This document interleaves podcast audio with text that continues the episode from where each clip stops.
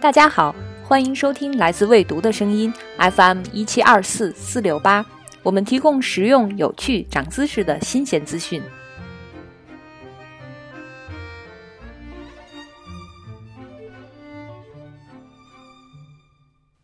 安娜·卡列尼娜是个家喻户晓的名字，是课外必读十大名著之一。但你想过这个问题没有？安娜·卡列尼娜长什么样？如果我对你说，形容一下安娜·卡列尼娜，也许你会提到她的美丽。如果你读得仔细，还会提到她浓密的睫毛，她的身材，甚或她嘴唇上浅浅的绒毛。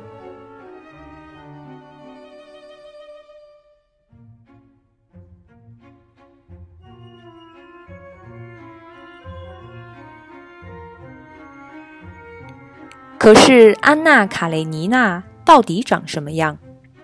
有人会说，就像我认识她一样。但你真的能描摹出一幅安娜的肖像吗？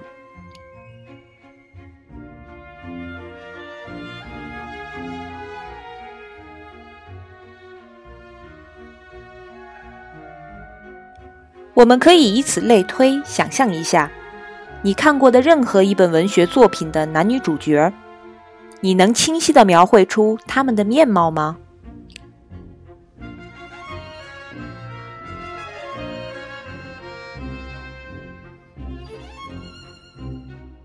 书页上布满了支离破碎的形象，一只优雅的耳朵，一头凌乱的卷发，马马虎虎戴着的帽子，以及其他蛛丝马迹和视觉信号，帮助我们创造出一个个人物形象。但实际上，我们对一个文学人物的了解，与我们具象化一个文学形象有什么关系呢？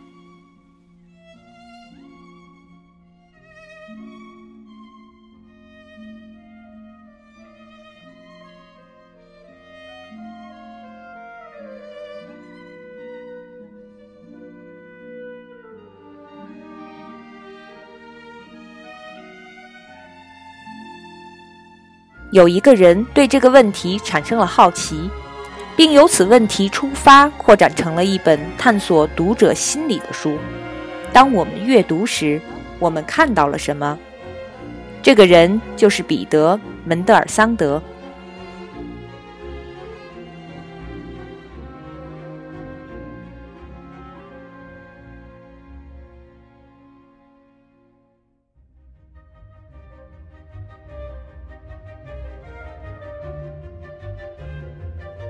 彼得·门德尔桑德是企鹅兰登书屋出版集团克诺夫出版社的艺术副总监和万神殿书局艺术总监。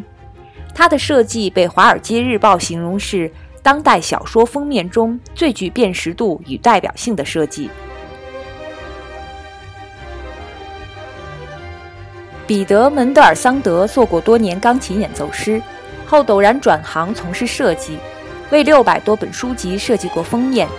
他的第一爱好是文学，他认为自己首先最重要的身份是一位读者，并且坚持通读作品才能做出好设计。如果你对彼得·门德尔桑德这个名字还不熟悉的话，那你对下面这些封面应该并不陌生：斯蒂格拉森的《龙纹身的女孩》，杜拉斯的情人，詹姆斯·乔伊斯的《尤利西斯》。本马库斯的《烈焰字母》，以及卡夫卡作品系列。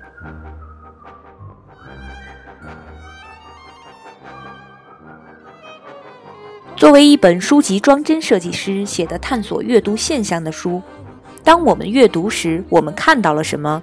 是一部趣味盎然、图文并茂的著作。它本身就是概念设计的杰作，将作者所说的。阅读是富有创造力和视觉作用的这一理念本身呈现在书页之上，有的整页布满文字，有的仅有一两行，同时结合了素描画、剪贴画、经典图书封面等不一而足。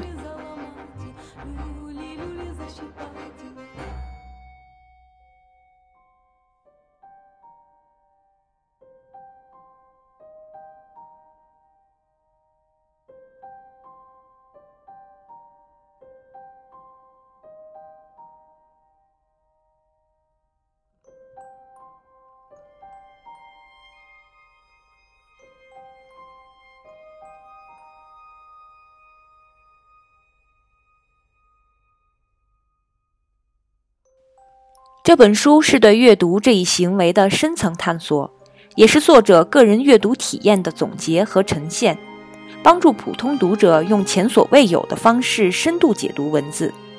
下面是截取的书中的部分观点精华，你是否也有过相同的阅读体验呢？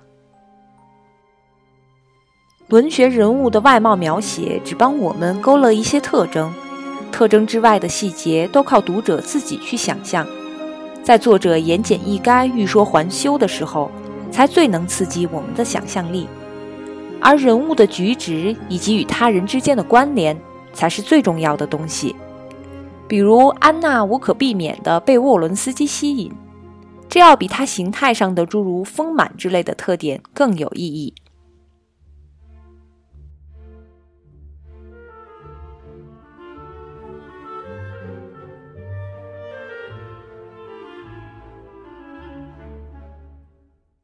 当我们阅读时，我们很快从表象世界撤离，转而凝视内在，这不无矛盾。我们是向外看着我们捧着的书，而这书却像一面镜子，我们感觉仿佛正往里看着什么。现实与内在世界既相邻又重合，书就是现实世界与内在世界的交汇处。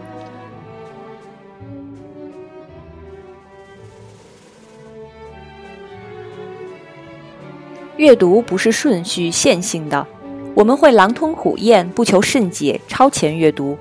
我们阅读时会把视野中的词全部揽进，像大口喝水一样把它们吞咽下去。在每个阅读行为发生的时刻，前后阅读产生的意象会前后叠加，过去、现在和将来交织在一起。每一处流畅的阅读间隙，都掺杂着对已读的记忆。对当下所读的知觉体验，以及对未读的预期。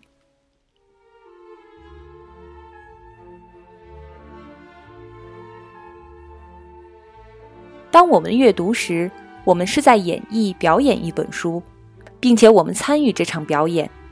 作为读者，我们既是指挥家，也是管弦乐团，还兼任观众。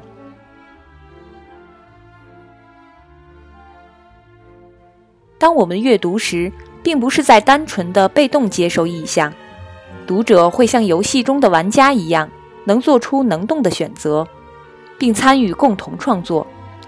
我们会在脑中把故事发生地放在自己熟悉的环境中，比如当你读约翰·克里斯朵夫、安娜·卡列尼娜、莫比迪克的故事时，他们就仿佛发生在你长大的地方，你家的后院里或小区街道上。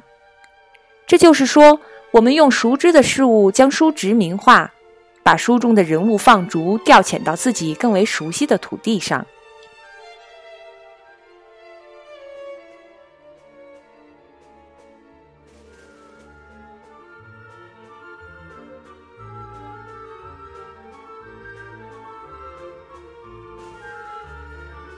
电影、电视会强有力的抑制读者对文本的自由想象。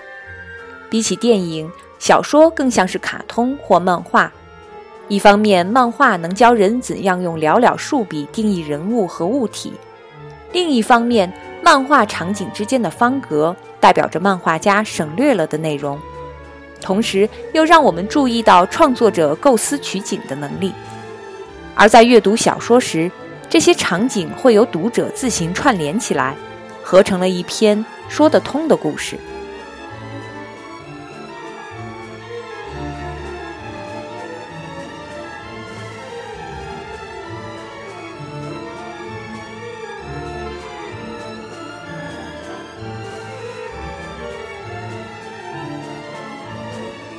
作者写作时会简化，读者阅读时也会简化。